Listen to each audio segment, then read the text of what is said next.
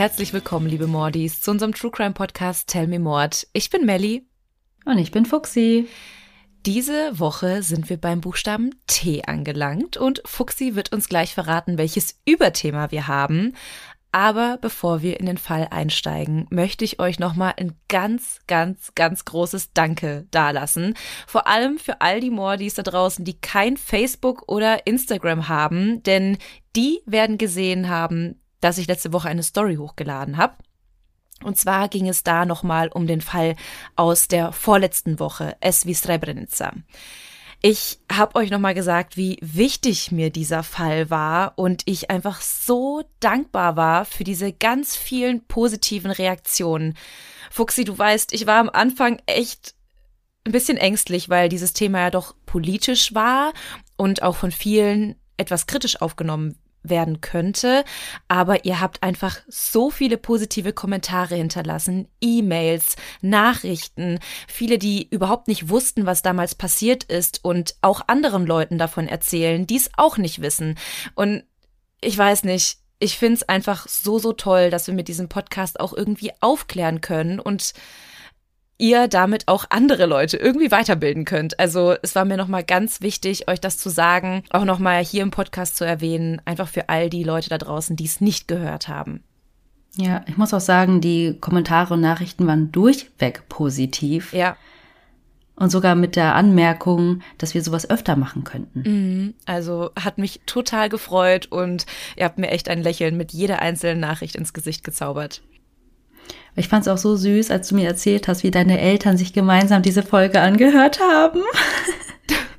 Ich war an diesem Wochenende tatsächlich zu Hause und morgens, meine Eltern sind ja absolute Frühaufsteher, um 5 Uhr morgens noch vor der Arbeit haben die beiden sich beim Kaffeetrinken gemeinsam diese Folge angehört und meinten noch, wie stolz sie wären und wie toll sie das fanden, dass ich darüber erzählt habe. Und haben es natürlich auch direkt Freunden und Bekannten weitergeleitet. Also sogar meine Familie in Australien hat diesen Fall gehört die verstehen aber nicht mal Deutsch.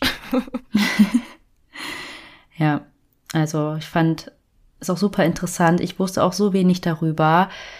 Umso schockierter bin ich eigentlich darüber, wie unterschiedlich unsere Fallauswahl ist.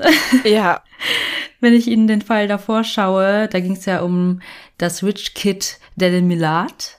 Dieser Fall war einfach nur weird mit dem Eliminator mhm. und generell dieses Geld ausgeben und diese ganzen anderen Side Stories. Mhm. Wir haben super viel gelacht. Es war echt total verrückt. Und du hast ja auch schon letzte Woche gesagt bei meinem Fall, dass es diese Woche auch wieder etwas lockerer wird. Und ich verspreche euch, nächstes Mal bei mir wird es auch wieder etwas entspannter. Ihr seht ja schon in der Überschrift, worum es heute geht. Nämlich sind wir bei T wie TikTok-Trend. Tatsächlich hatte ich dieses Überthema auch schon bei mir auf der Liste. Aber nicht nur TikTok-Trends, sondern TikTok-Mörder. Ganz, ganz viele True Crime-Geschichten scheinen bei TikTok viral zu gehen. Ich glaube, ich muss auch nicht erklären, was TikTok ist. Ihr wisst Bescheid. Ähm, es geht, glaube ich, einfach gar nicht an einem vorbei. Ich habe zum Beispiel gar kein TikTok. Ich weiß nicht, wie es bei dir ist. Ich habe es mal im Jahr 2020 getestet, aber ich habe gemerkt, dass es einfach ein unglaublicher Zeitfresser ist und mir reicht der Zeitfresser Instagram schon absolut aus. Aber vielleicht sind wir da auch schon zehn Jahre zu alt für. Genau, ich finde auch, ähm, es ist super lustig, die ganzen Videos, es ist sehr schnelllebig, man kann das ganz schön nebenbei machen, wenn man irgendwie auf den Bus wartet oder irgendwie Langeweile hat oder sich einfach von der eigentlichen Arbeit ablenken möchte. Aber ja, wie du sagst, es ist ein Zeitfresser, es macht doch irgendwie süchtig. Mhm. Und ich habe jetzt gemerkt, man kann sich trotzdem Videos angucken, wenn man irgendwie Links bekommt von Freunden, kann man sich das sogar im Browser angucken. Also man kommt nie so richtig dran vorbei. Aber wie hängt das jetzt mit True Crime zusammen? Der heutige Fall wurde nämlich vor ein paar Monaten zu einem TikTok-Trend. Um genau zu sein, die Täterin, Isabella Guzman. Aber es war leider kein lustiger Tanztrend, wie man das so von TikTok kennt, sondern es ist deshalb so makaber, weil Isabella nicht wegen eines kleinen, unbedeutenden Kavaliersdelikts vor Gericht stand, sondern, ja, wegen was anderem und mehr möchte ich noch nicht verraten. Mhm. Es sind ja einige True Crime-Fälle, die da viral gehen. Uns werden ja auch regelmäßig Fälle geschickt, auch mit dem Link, den wir uns dann auch angucken können. Und ich erinnere mich, dass die Menendez-Brüder ja auch bei TikTok viral gingen. Ja, genau. Uns wurde nämlich in dem Zusammenhang auch ein TikTok-Link geschickt, das weiß ich auch noch. Mhm. Und den Fall haben wir dann gemacht. Ja.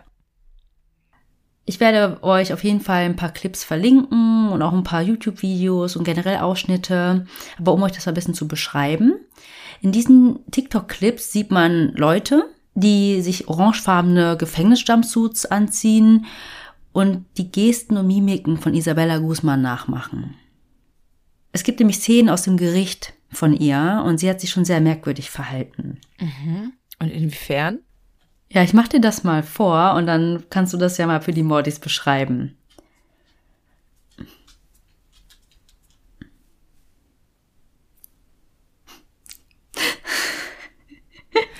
Sie zeigt sich irgendwie so auf die Augen, wirkt ein bisschen überheblich oder mh, hm, wie soll man sagen, so in der Art, checkt ihr es nicht? Also, ich sehe doch völlig normal aus. So könnte ich das jetzt irgendwie interpretieren. Ja, genau. Also arrogant schon richtig, würde ich auch so interpretieren. So ein bisschen, oh, was soll das? Oder als ob jemand dich fotografieren möchte und du dann so, Lass oh, mich in Ruhe. Mhm. Genau, lass mich in Ruhe. Aber auch so ein bisschen, als ob sie die ganze Situation nicht ernst nimmt. Okay.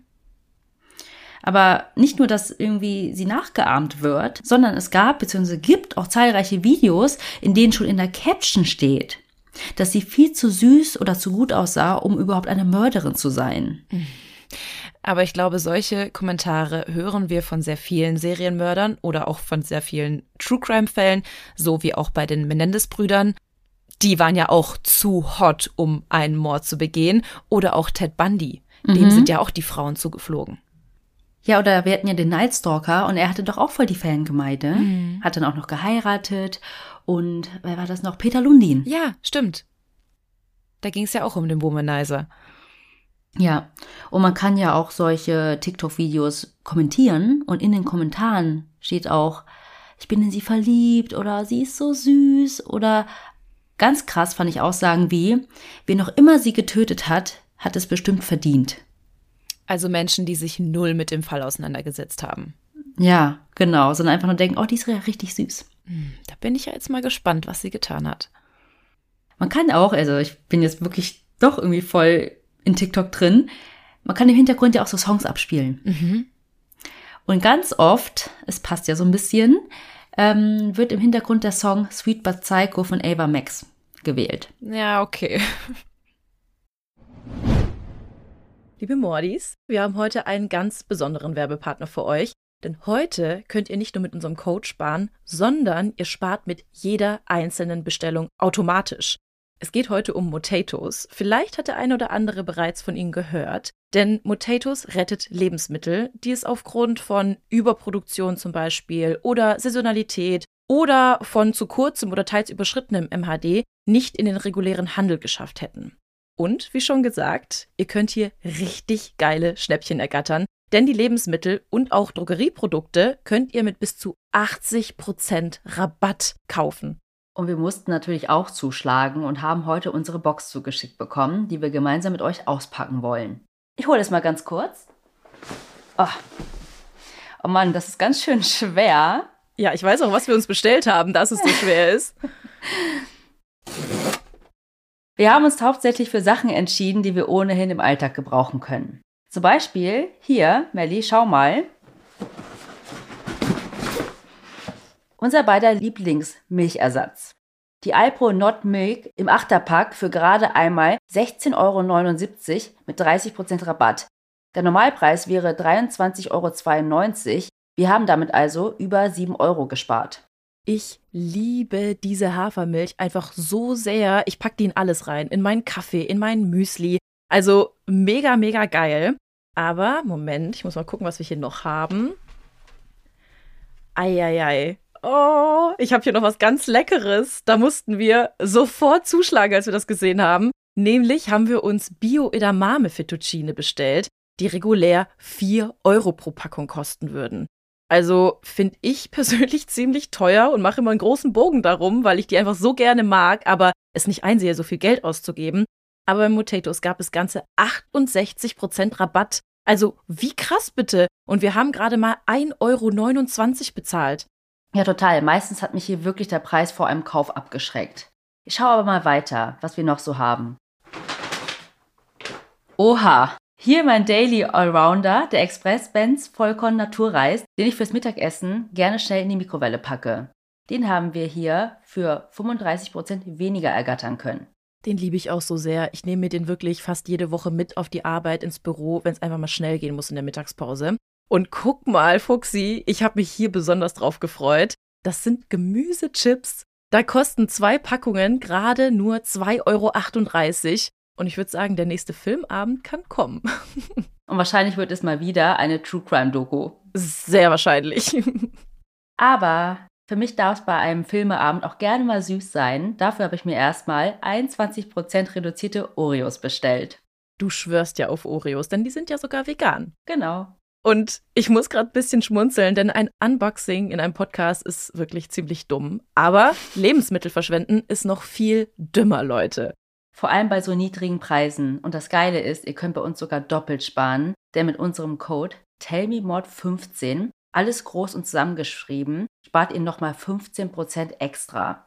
Dieser Code ist gültig bis zum 31.03.2024 und alle weiteren Infos und Links zur Website findet ihr wie immer in unseren Show Notes.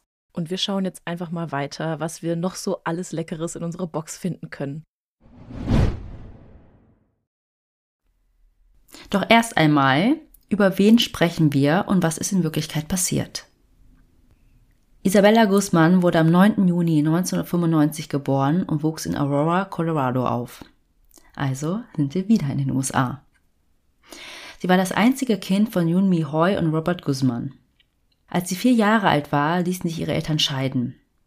Der Grund dafür ist unbekannt, beziehungsweise habe ich einfach nichts dazu gefunden. Nach der Trennung der Eltern blieb sie bei ihrer Mutter. Und nur einige Jahre später lernte diese einen anderen Mann kennen, den sie dann auch heiratet. Sein Name war Ryan Hoy. Diese Hochzeit muss wohl eine Art Trigger für Isabella gewesen sein, denn seitdem war das Verhältnis zwischen ihr und ihrer Mutter unsagbar schlecht. Also vielleicht hatte sie das Gefühl, dass ihre Mutter versuchte, ihren Vater zu ersetzen. Mhm. Und sie selbst hielt vielleicht an ihrer eigentlichen Kernfamilie fest. Wie alt war sie da?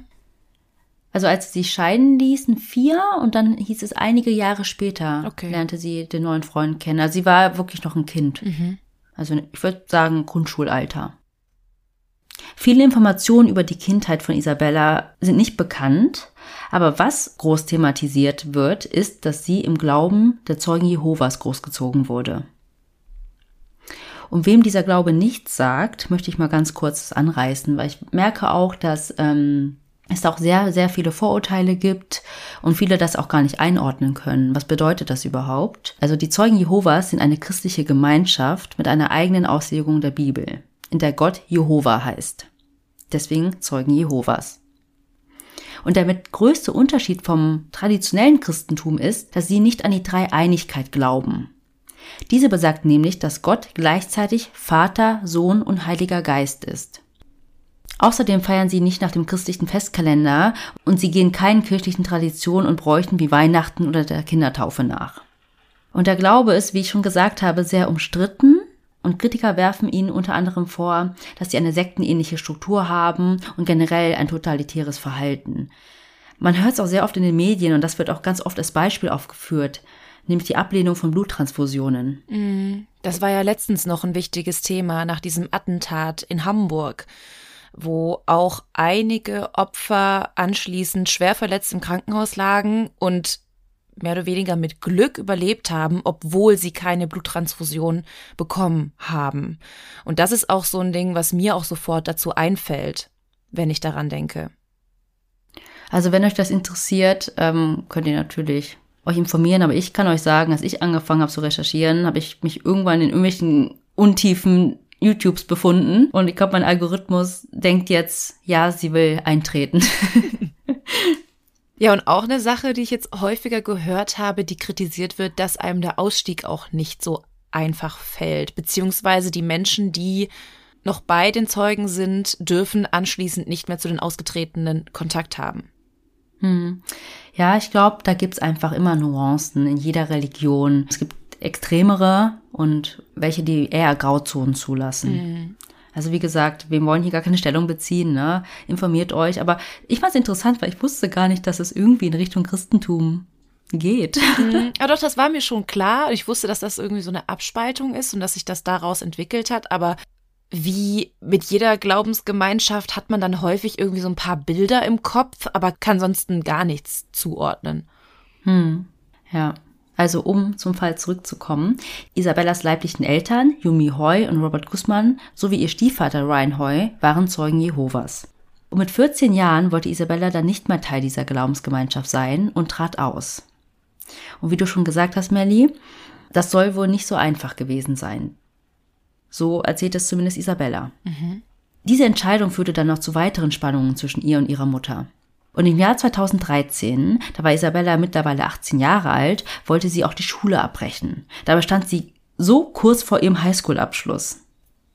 Und als ob das alles nicht schon für genug Ärger sorgte, schleuchte sie auch immer wieder heimlich junge Männer zu sich nach Hause und das fanden die Eltern auch nicht so toll. Mhm.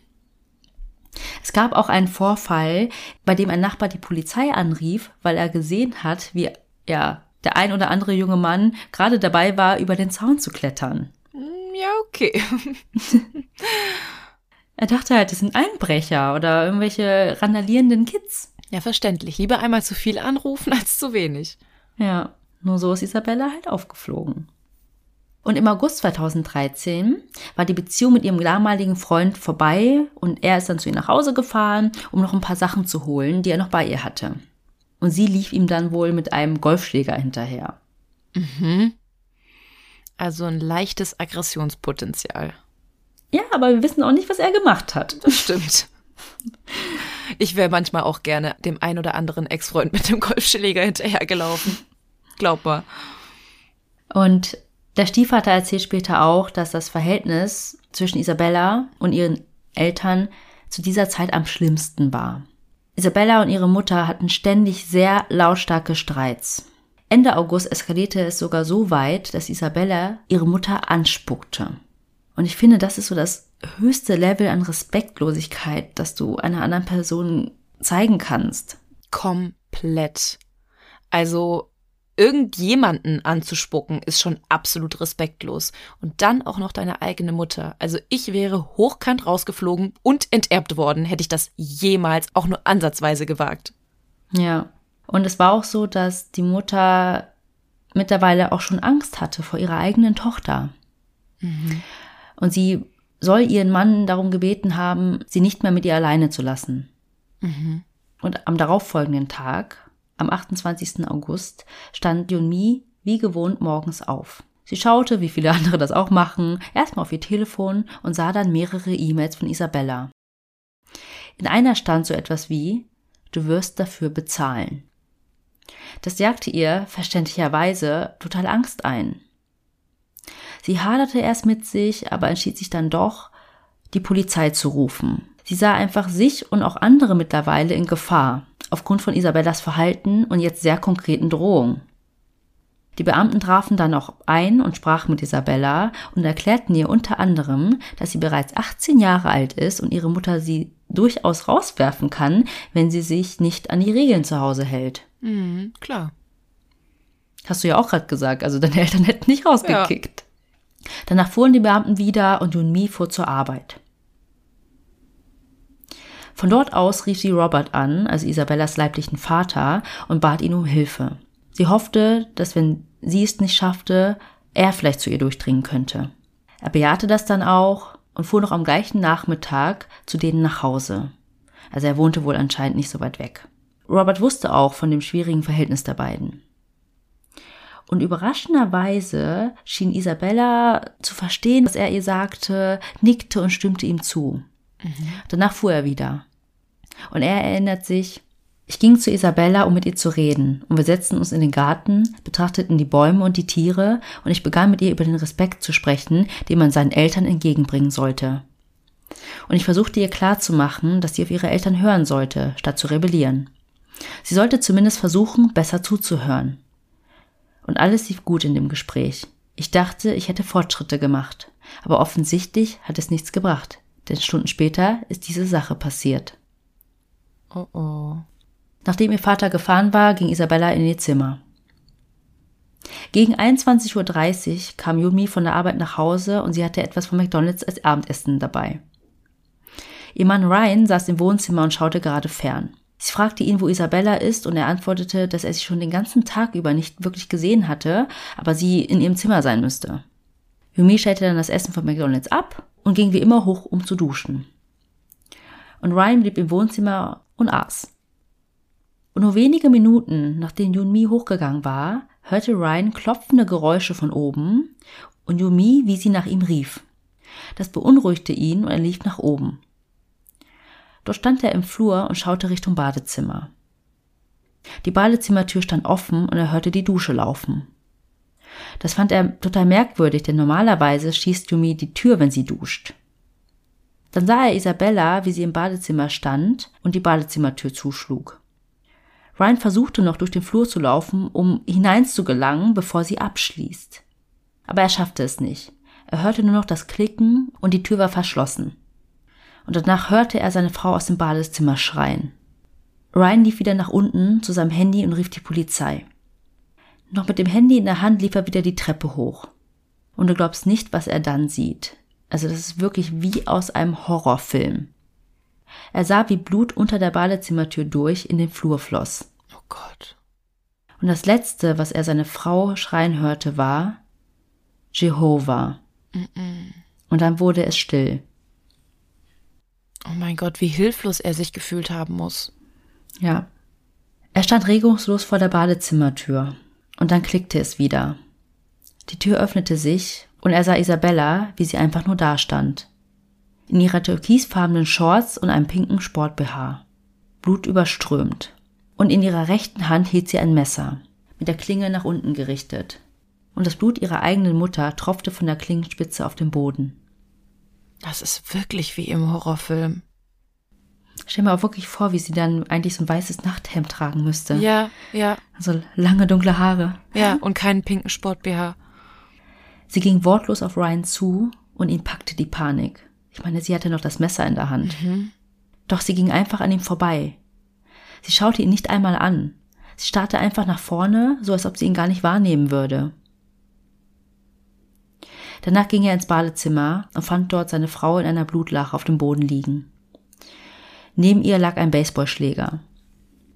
In der Leitung war ja immer noch der Notruf und die Person am anderen Ende wies ihn an, einen Wiederbelebungsversuch zu starten.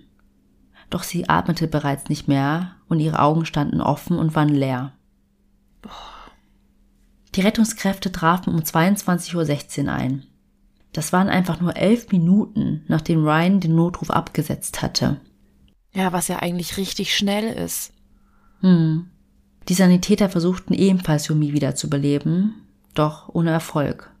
Schließlich wurde sie um 22.28 Uhr für tot erklärt. Später ergab die Autopsie, dass Yunmi Hoi insgesamt 79 Stichwunden, davon 31 ins Gesicht und 48 in den Hals zugefügt worden sind. Darunter ein Schnitt durch die Kehle.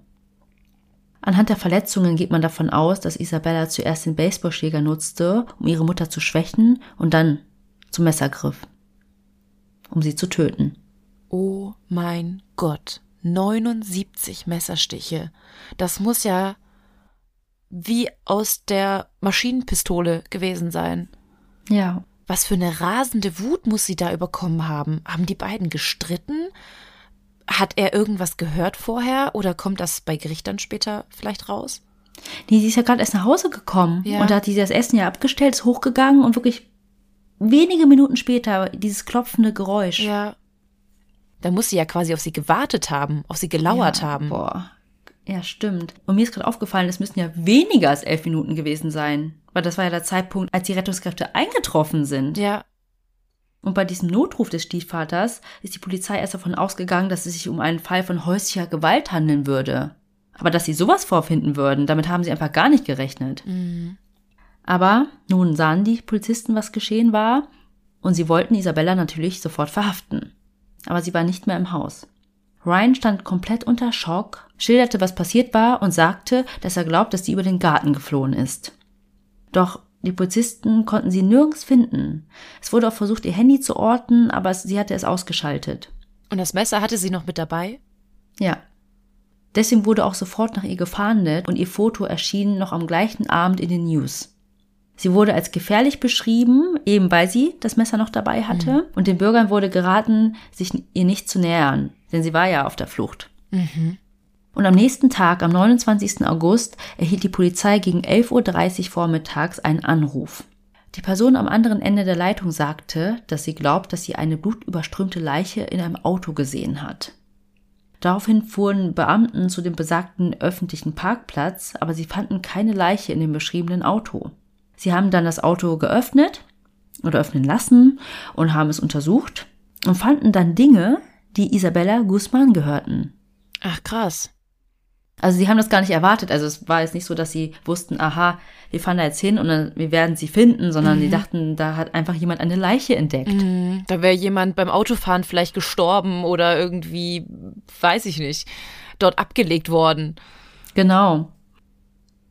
Dadurch, dass die Leiche aber nicht mehr in dem Auto war, haben sie geschlussfolgert, dass die Person, die angerufen hat, wahrscheinlich dachte, dass es eine Leiche war, aber es eigentlich eine Person war, die einfach nur im Wagen geschlafen hat. Mhm. Und sie war ja auch blutüberströmt. Also es war ja, ja, irgendwie, wenn man sie da sieht, schlafend, nicht bewegend, mit komplett oben bis unten voll mit Blut, kann man schon davon ausgehen, dass die Person vielleicht nicht mehr lebt. Ja. Oder zumindest schwer verletzt ist. Genau. Aber als die ähm, Beamten dann die Sachen fanden, haben sie natürlich direkt die Umgebung durchsucht und auch Verstärkung gerufen. Und eine kurze Zeit später konnte Isabella Guzman dann außerhalb des Parkplatzes aufgegriffen und verhaftet werden. Und das war 16 Stunden nach der Tat. Eine Woche nach ihrer Festnahme sollte Isabella zur Anklageverlesung vor Gericht erscheinen. Doch der Beginn verzögerte sich, weil sie sich weigerte, ihre Zelle zu verlassen. Doch letztendlich konnte sie rausgeschliffen werden und wurde dann in den Gerichtssaal gebracht. Von diesem Tag stammen auch diese jetzt berühmten Ausschnitte, von denen ich schon gesprochen habe, in ihrem mhm. orangenen Jumpsuit, wie sie da sitzt und ja, diese Gesten macht und Mimiken. Und du hast das ja schon beschrieben, was ich nachgemacht habe mit den Fingern, dass sie mit dem Zeigefinger auf das eine Auge zeigt und auf das andere und dann in die Kamera so schaut und dann so eine Handbewegung macht. Und viele interpretieren das als schaut, ich weine nicht. Mhm. Ich muss auch sagen, ich habe gerade parallel einmal gegoogelt, wie sie aussieht, weil ich einfach mal schauen wollte. Ja, es muss ja mit Sicherheit einen Grund gegeben haben, warum es gerade bei TikTok dann viral ging. Und ich verstehe schon, also ich weiß auch gerade, was du meinst. Da ist auch gerade dieses Bild so, wo sie auf ihre Augen zeigt. Da wirkt sie so ein bisschen frech und mhm. fordert so ein bisschen die Kameras auf, so guckt mich an, guckt mal, ich weine nicht. Und dann gibt's auch ganz viele Fotos, wo sie lacht, wo sie so richtig frech in die Kamera lacht und du echt denkst, okay, wirklich etwas Psycho. Und mhm. deswegen passt wahrscheinlich auch der Song richtig, richtig gut. Sie sieht eigentlich total nett aus. Also süß. Ja, wirklich, also wirklich süß. süß. Wie ein Kind. Also wirklich wie eine kindliche Frau. Sehr lieb. Also du würdest wirklich nicht denken, wenn du sie so siehst, dass sie zu so einer Tat fähig ist. Ja, genau das ist es. Und sie ist ja auch erst 18. Mhm. Also sie ist ja wirklich noch jung. Und man hört ja auch ein bisschen an den Namen, ne? Ihre Mutter war Asiatin und ihr Vater, ähm, ja, ich weiß ich gar nicht, aber Guzman halt irgendwie spanischer Herkunft oder mexikanisch oder so. Die war schon sehr hübsch. Mhm. Ich lade auch noch Fotos hoch so von ihr. Also Selfies. Und sie war wirklich sehr hübsch. Aber ja, es hängt nicht zusammen mit der mhm. Tat, die sie getan hat. Mhm. Also nur weil sie hübsch ist, kann sie das trotzdem getan haben. Mhm. Ja, aber ich merke halt selber, wie ich mir die Fotos angucke und mir das halt auch denke, so krass, man kann es sich nicht vorstellen. Ja. Das ist so paradox, dass man dann schöneren Menschen sowas weniger zutraut. Ja, definitiv. Isabella wurde für Mord ersten Grades angeklagt und soll auch nach Erwachsenenstrafrecht verurteilt werden. Hieß damals noch, dass die Todesstrafe möglich war. Diese wurde nämlich erst 2020 ausgesetzt in Colorado. Doch noch vor Prozessbeginn, der für 2014 angesetzt war, reichte Isabellas Verteidigung einen Antrag ein, dass Isabella nicht schuldig aufgrund von Unzurechnungsfähigkeit wäre. Das war auch nicht überraschend, denn sie wurde in der Zwischenzeit psychologisch untersucht und die Diagnose lautete paranoide Schizophrenie. Mhm. Ihr Zustand soll sich auch die Tage vor dem Mord rapide verschlechtert haben. Und etwa einen Monat vor der Tat fing sie an, Stimmen zu hören. Sie soll Menschen gesehen haben, die es gar nicht gab. Und auch ihr Ex-Freund, den sie ja gejagt hatte mit dem Golfschläger, sagte aus, dass erstmal dieses Verhalten, dass sie plötzlich da auf ihn losgegangen ist, überhaupt nicht zu ihrem Charakter gepasst hatte. Und dass sie ihm bereits schon in der Beziehung etwas über einen Sam erzählt hat und zu ihm gesagt hat, dass Sam ihn hassen würde. Und er hat aber gar keinen blassen Schimmer, wer dieser Sam sein sollte. Mhm. Also er dachte, es ist eine reale Person, aber wahrscheinlich war dieser Sam nur in ihrem Kopf. Genau, weil normalerweise kennst du ja von deinem Freund oder deiner Freundin das Umfeld oder du kennst mhm. die gleichen Leute von der Schule. Mhm, ja. Außerdem fing sie an, ihre Mutter Cecilia zu nennen. Und das war ja offensichtlich nicht ihr Name. Mhm. Isabella war davon überzeugt, dass sie Cecilia töten muss, um die Welt zu retten. Das erinnert mich total an den Slenderman-Fall. Da hatte ja auch das Mädchen, mir fällt jetzt nicht ihr Name ein, die Haupttäterin jedenfalls, ebenfalls später die Diagnose bekommen, paranoide Schizophrenie. Und sie hat ja berichtet, dass sie mit dem Slenderman kommunizieren kann, dass sie ihn sieht. Sie hat Voldemort an ihrem Bett gesehen. Sie hat Farbe aus den Wänden tropfen sehen. Also total skurrile Geschichten hat sie erzählt. Und ihre Eltern weil es leider nicht diagnostiziert wurde, haben es auf kindliche Fantasie geschoben hm. und leider nicht so ernst genommen. Obwohl die auch selber die Diagnose hatten. Ja, der Vater war selber diagnostiziert mit der Krankheit und hm. normalerweise hätte er die Anzeichen sehen müssen oder sehen können. Ich weiß gar nicht, ob das vererbbar ist. Doch, doch, ist tatsächlich vererbbar. Also du hast zumindest die Veranlagung dafür, mhm. das zu bekommen. Es ist nicht gesagt, dass du es kriegst, wenn dein Elternteil das hat, aber du hast auf jeden Fall die genetische Veranlagung dafür. Mhm. Ja. Und in Isabellas Fall war es so, dass ihr diese Diagnose gestellt wurde und deswegen wurde auch der Antrag von der Staatsanwaltschaft und von dem Richter akzeptiert. Mhm. Deswegen hieß das Urteil nicht schuldig aufgrund von Unzurechnungsfähigkeit. Also es gab keine Verurteilung im herkömmlichen Sinne oder ein Strafmaß, sondern sie wurde auf unbestimmte Zeit in eine geschlossene Psychiatrie in Pueblo eingewiesen. Dort muss sie bleiben, bis sie keine Gefahr mehr für sich oder für andere darstellt.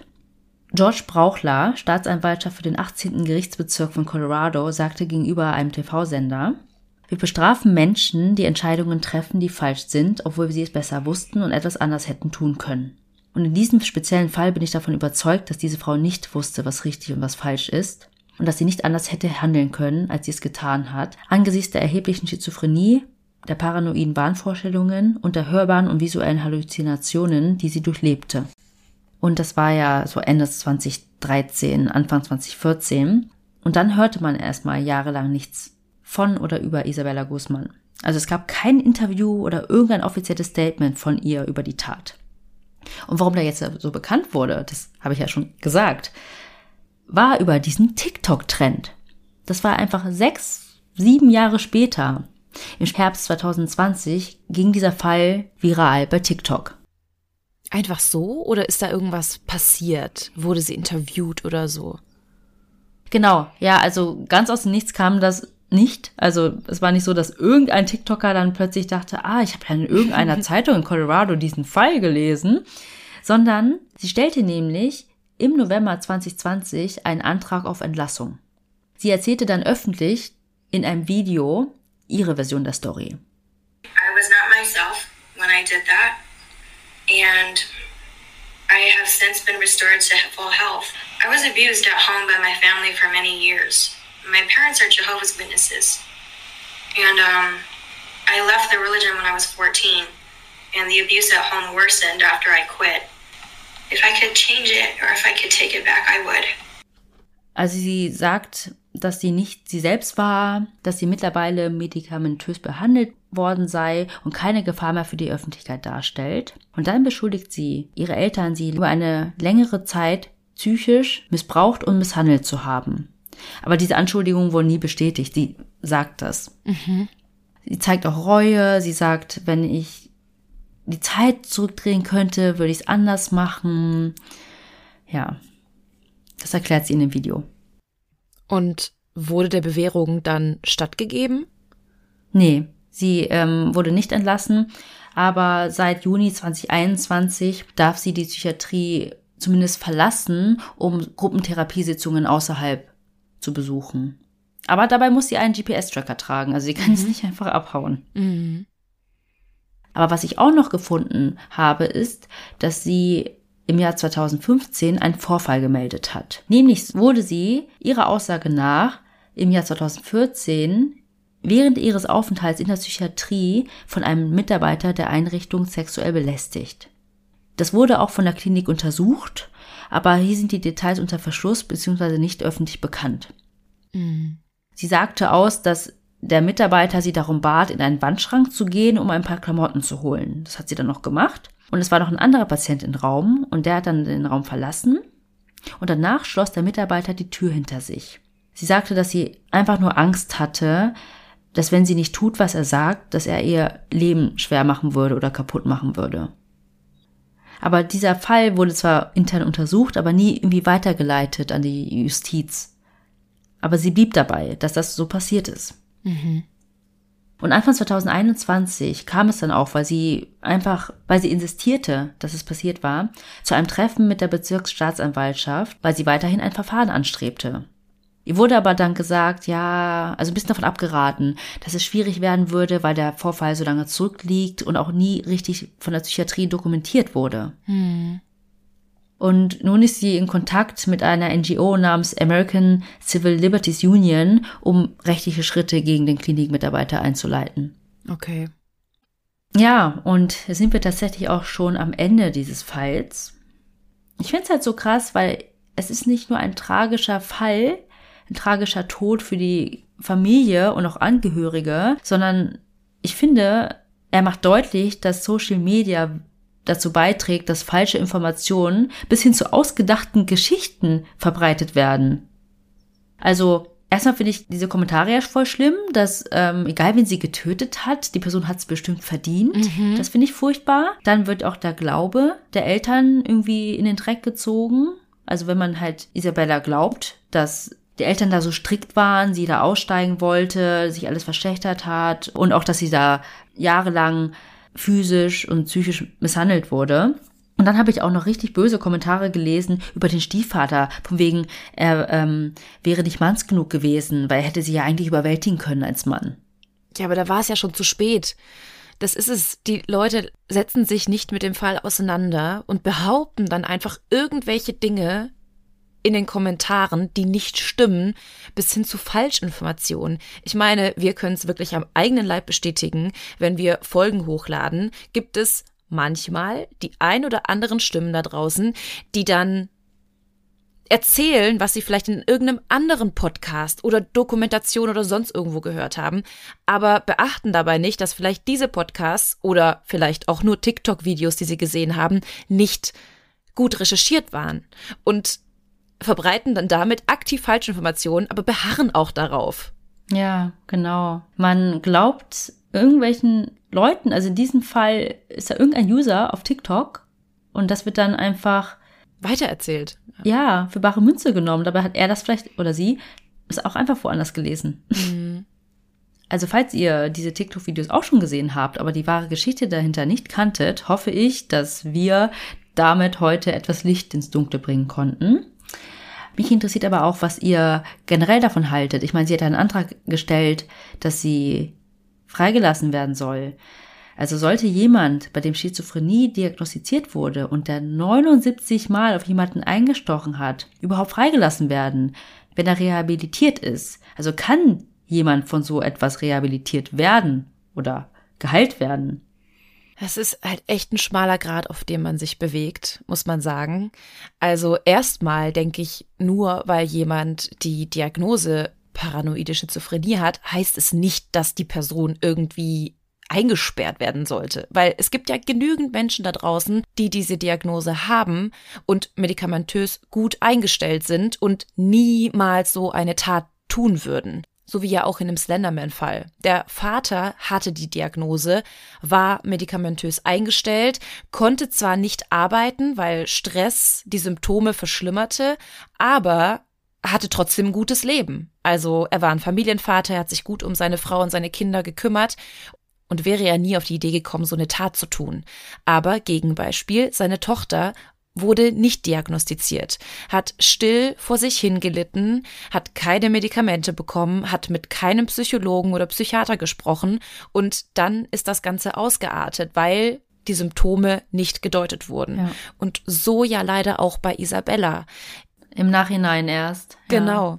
Ihr wurde ja in dem Moment ja auch nichts diagnostiziert, als sie von einem unbekannten Sam gesprochen hat oder als sie ihre Mutter plötzlich mit anderem Namen angesprochen hat oder plötzlich solche Ausraster bekommen hat. Oft tut man das ja leider auch irgendwie nur mit so Übersprungshandlungen ab und denkt sich so, oh, die ist gerade zickig, die kriegt ihre Tage oder keine Ahnung was, womit Pubertät, rebelliert. Genau, ja. ja. Und ähm, deswegen finde ich das schwierig zu beantworten. Natürlich ist die Tat richtig, richtig schlimm auch wie sie ihre Mutter getötet hat, natürlich richtig krass und berechnend ja auch irgendwo, wie sie auf sie gewartet hat und den Baseballschläger hatte und das Messer ja auch im Bad schon bereit hatte. Das hm. muss sie ja alles geplant haben vorher. Und ich denke, richtig rehabilitiert werden kann sie niemals, vor allem nicht dadurch, dass der Fall in den Medien war oder ist. Aber durch eine konstante Therapie und Medikamente, die sie einnimmt, kann es vielleicht irgendwann möglich sein, dass sie zumindest in einer offenen Einrichtung leben kann und irgendwo halbwegs vielleicht ein normales Leben führen könnte, wenn sie denn ihre Tat einsieht. Ja, ich finde es auch schwierig, wie du sagst, schmaler Grad. Ähm, einerseits ist die Rehabilitierung von psychisch kranken Menschen, finde ich, ein wichtiger Aspekt des ganzen Justizsystems. Mhm. Aber auf der anderen Seite ist es total schwierig, die Schwere der begangenen Verbrechen und die Sicherheit von anderen außer Acht zu lassen. Mhm.